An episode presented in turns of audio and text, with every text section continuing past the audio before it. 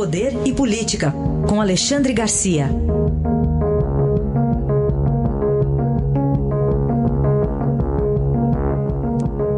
Oi, Alexandre, bom dia.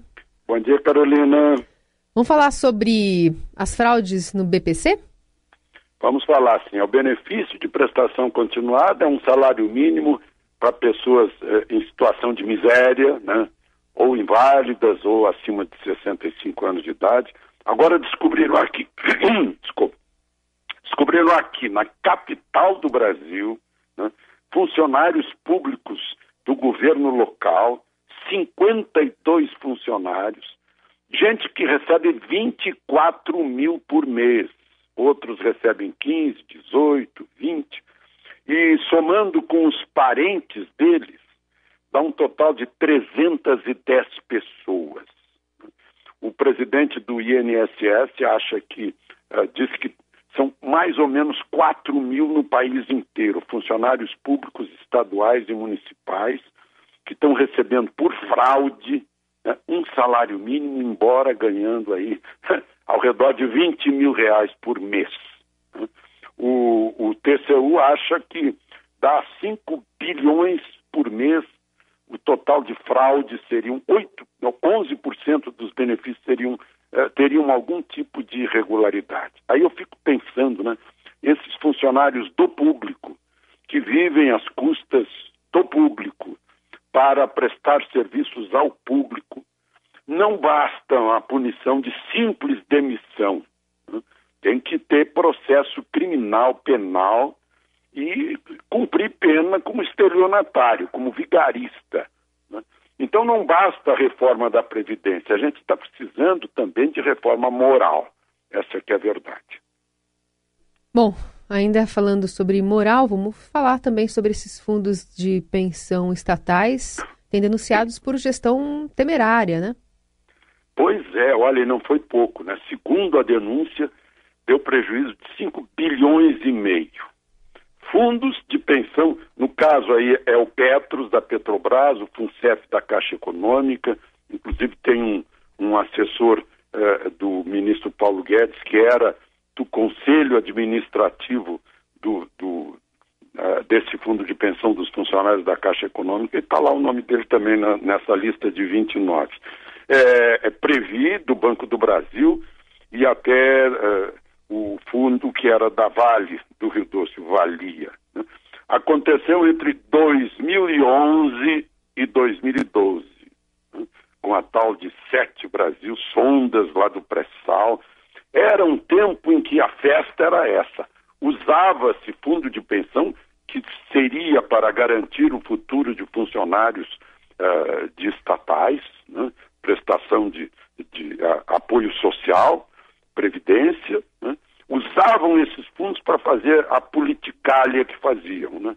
com corrupção, com favores. Né? Aí, no caso dessa denúncia, uh, pega todos aqueles que foram envolvidos nisso.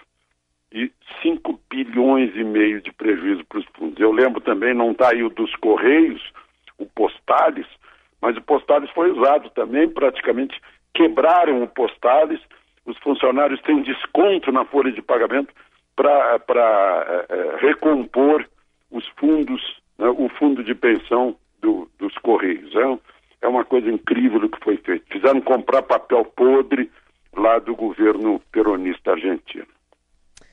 Alexandre, a gente termina a semana não falando mais em iminência de guerra né, entre Estados Unidos e Irã, sim de uma guerra de versões, né, com a causa do, do acidente do avião pois da Ukraine é. Airlines, né, que matou 176 Acabou pessoas. que o, que o acidente do, do avião, acidente ou ataque a um avião, desviou as atenções para o confronto lá que partiu das, das várias uh, retaliações de retaliações, né?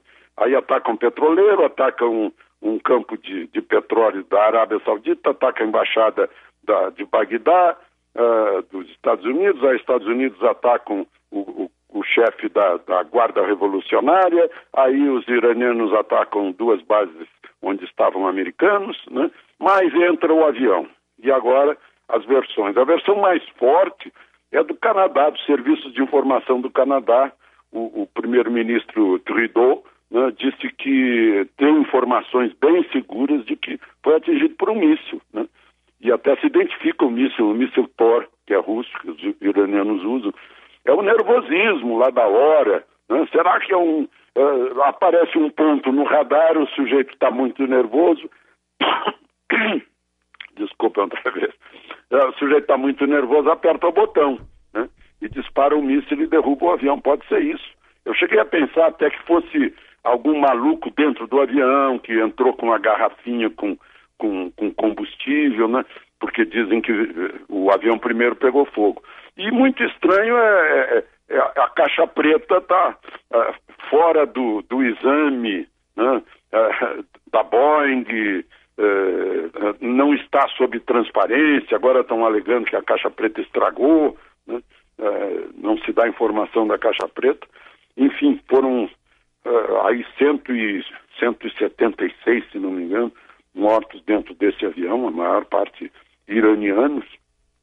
E, e demais está tá acalmando, né? tanto do lado de Trump quanto do lado do, do Ayatollah. Né? Eu, eu não sei, eu desconfio de uma coisa: essas coisas da política, uh, em geral, le, levam para um lugar. É só uma, é só uma suposição. Né? O sujeito era o número dois, o Suleimani. Número dois significa ser a sombra do outro, que é o número um. Estava né? causando sérios problemas para a economia do Irã, né? porque estava fornecendo foguetes para o Hezbollah lá no Líbano, xiitas na Síria, uh, Afeganistão, uh, aquele grupo lá do Iêmen. Né? e, o, e os ayatollahs estão com sérios problemas econômicos né? e de protestos nas ruas da juventude iraniana que não quer saber desse, desse regime que é democracia. Né? Soleimani talvez tivesse, fosse um, um certo, uma certa ameaça para os ayatollahs, que a gente está vendo que a ayatollah parece que respirou. Né? Seria, seria muito irônico imaginar que o Trump tenha, tenha dado uma certa tranquilidade para o ayatollah. Mas, enfim, é uma suposição. Esse é Alexandre Garcia, que volta na segunda-feira aqui no Jornal Dourado. Bom fim de semana, Alexandre. Aproveitem o fim de semana.